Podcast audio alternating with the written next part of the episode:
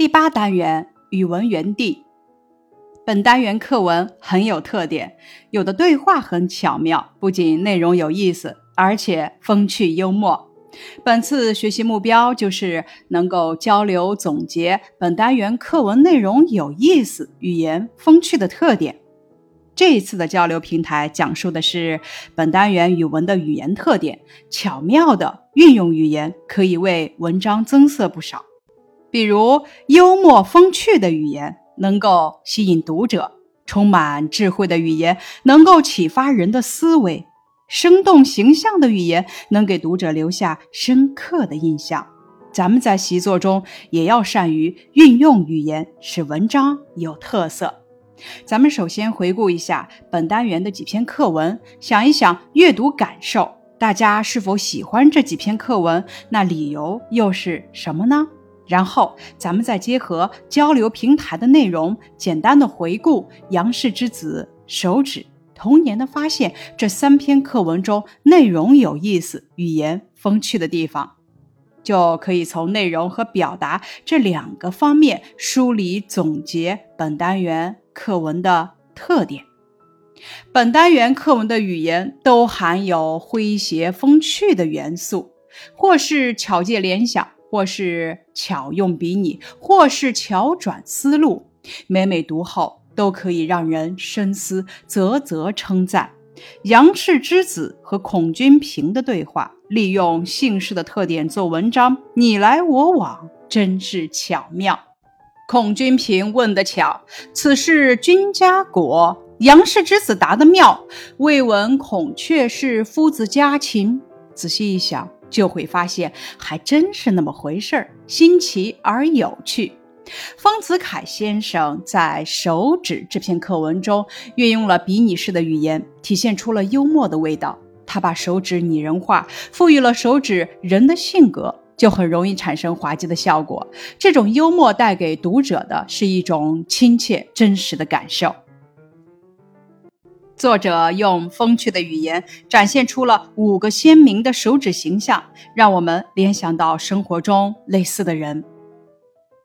本单元的课文不仅语言风趣幽默，内容也非常有意思。例如《童年的发现》这篇课文，讲述的是我童年时发现有关胚胎发育的规律这件事，非常有趣。它反映了儿童求知若渴、寻根究底的特点和惊人的想象力。对九岁儿童丰富的内心世界和有趣言行的描述，充满童真童趣，令人忍俊不禁。交流事例展示：杨氏之子中，杨氏之子思维敏捷，语言幽默。我读过歌德让路这则故事。歌德也是借用对方的语言，顺水推舟，以其人之道还治其人之身，既维护了自己的尊严，又给挑衅者以强有力的回击。他的语言与杨氏之子有异曲同工之妙。我还读过周总理的外交故事，周总理运用高超的语言艺术，维护了国家的荣誉和尊严。在给对方以针锋相对的回击的同时，让对方感受到语言艺术的独特魅力。接下来是一则拓展练笔部分，将下列句子换一种说法，使句子更加生动形象。第一个句子，我的心情很沉重。那么咱们可以这么写：我的心情十分沉重，双腿像灌了铅似的，迈不开步子。第二句话，雪花飘落，咱们可以这么写：鹅毛般的雪花从天空中纷纷扬扬的飘落下来。接下来，咱们学习课本的语句段运用部分，体会下面句子表达的特点，再选择一种情景说一说。他个子最高。无名指、食指贴身左右，像关公左右的关平、周仓，左膀右臂，片刻不离。第二句，这个体操运动员在高低杠上的动作真灵巧，就像猴子在树林中攀援穿行。接下来是课本中的情景：游子回到家乡，雨点落在窗玻璃上，云朵在天空飘荡。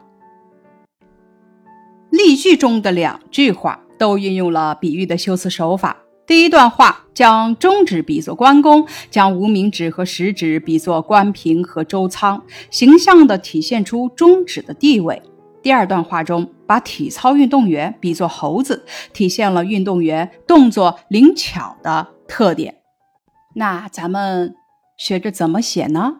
先点出要描述的事物或者人的样子和特点，再用另一种相似的人或事物进行形象化的描述。这样的描述可以使描写的事物更加形象生动，语言更加富有感染力。接下来是答案示例部分。游子回到家乡，一名漂泊多年的游子回到家乡。就像漂泊在外的鸟儿终于归了巢，心中满是欢喜与温馨。游子回到了家乡，就像飞行的鸟儿回到了自己的巢穴。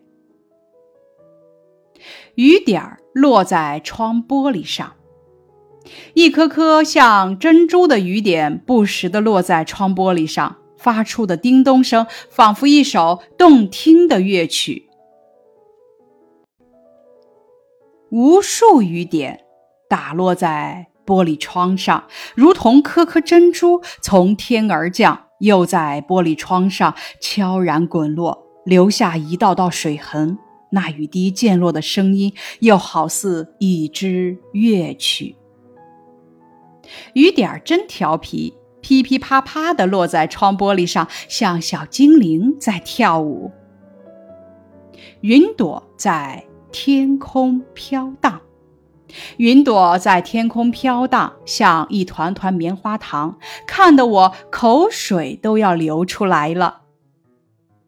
云朵在天空中悠闲地飘荡着，就像在轻松地逛街。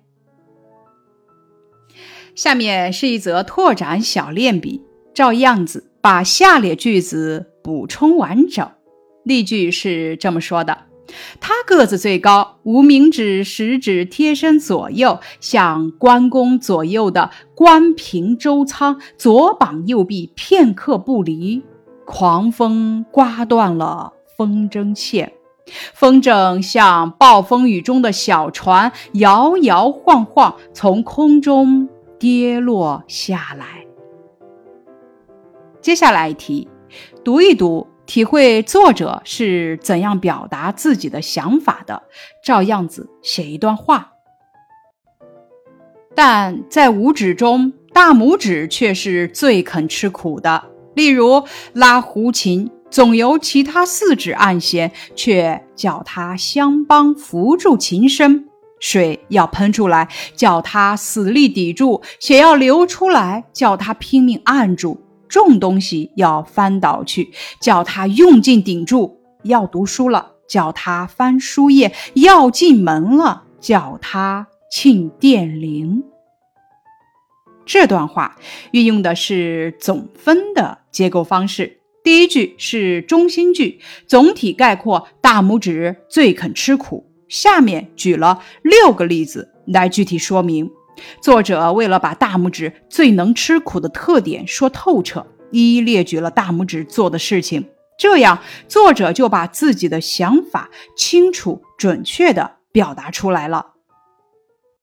接下来是答案示例：老黄牛勤勤恳恳，任劳任怨，最苦最重的庄稼活由他来做。装满货物的沉重的牛车由他来拉，即使是放牧时，也有孩童坐在他的背上。休息时，只有最为简单的草料和清水来供他食用。咱们还可以这么写：奶奶家养了三只小猫，小白猫最淘气。例如，它总是跳到桌子上。按墙上的电灯开关，见灯一闪一闪的，它就开心的喵喵叫。我的作业本常常印着几朵小梅花，准是他干的。叠好的衣服被甩得满地都是，准是他干的。鱼缸里的小鱼不见了，准是他吃掉了。花盆碎了一地，准是他弄的。新买的围巾不见了，准是他藏的。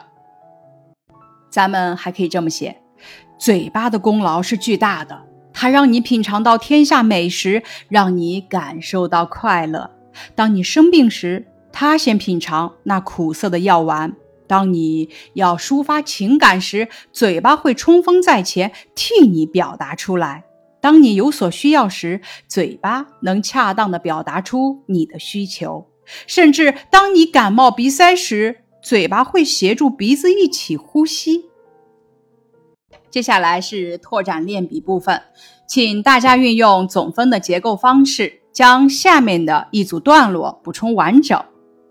在五官中，眼睛的生活是最丰富多彩的。咱们可以这么接下去补充。学习时需要他看书辨字，旅游时需要他欣赏风景，行动时需要他辨认方向，与人交往时需要他帮助传达思绪，心绪波动时需要他展露情绪，品味生活时需要他来看清世间的喜乐悲欢，人生百态。接下来，咱们进入到书本中书写提示部分。颜真卿是唐代著名的书法家，是楷书四大家之一。他的楷书具有恢宏雄壮、大气磅礴的特点。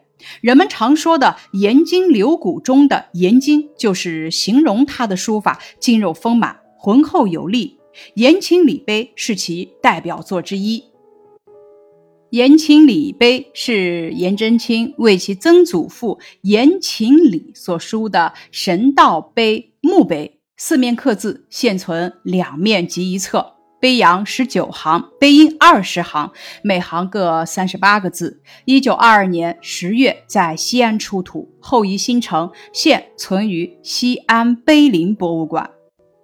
颜真卿的书法特点：颜真卿的楷书雄秀端庄。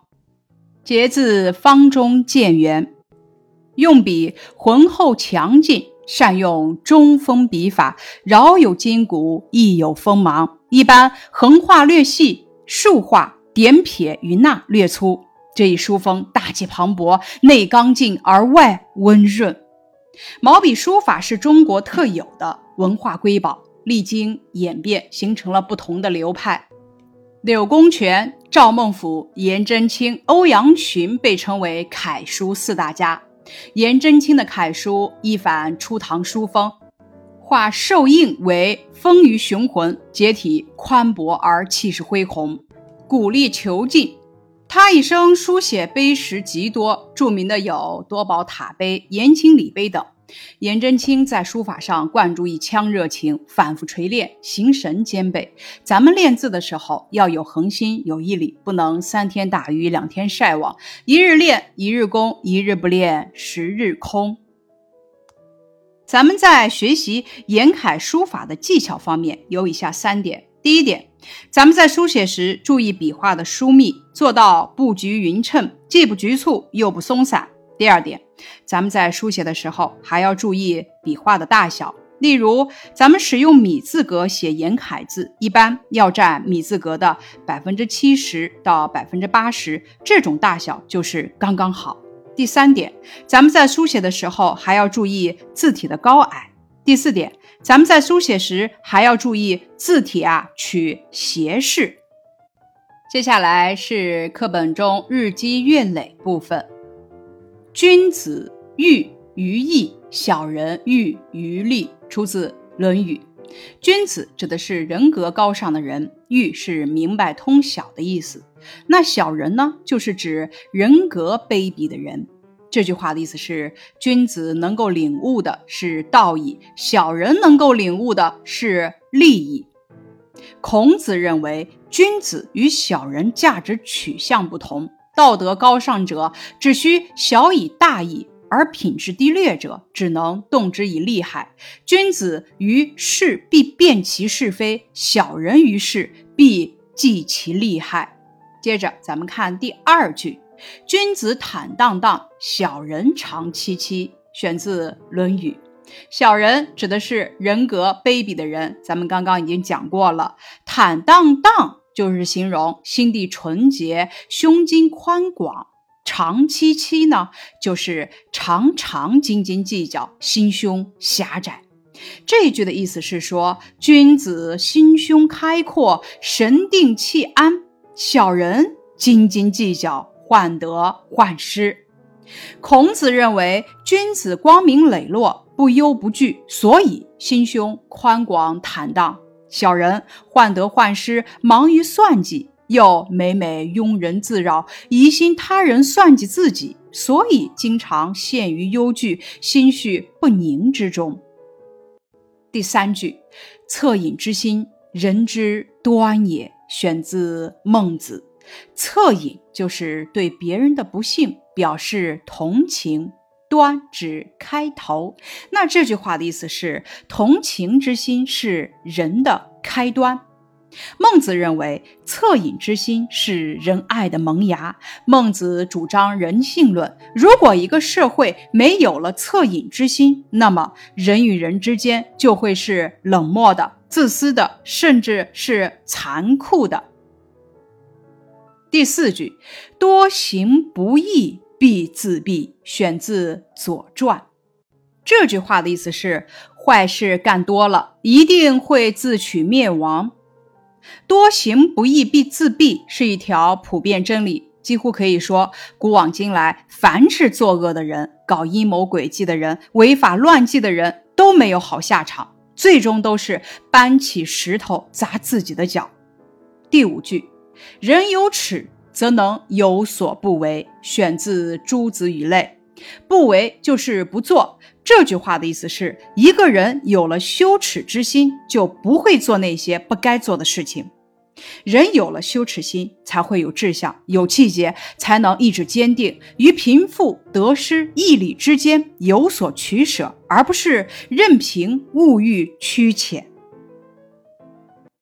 以上几句话均出自古人之口。告诉我们一些做人的道理，我们要理解这些话的意思，在生活中明辨是非，做一个正直的人，不去做不该做的事情。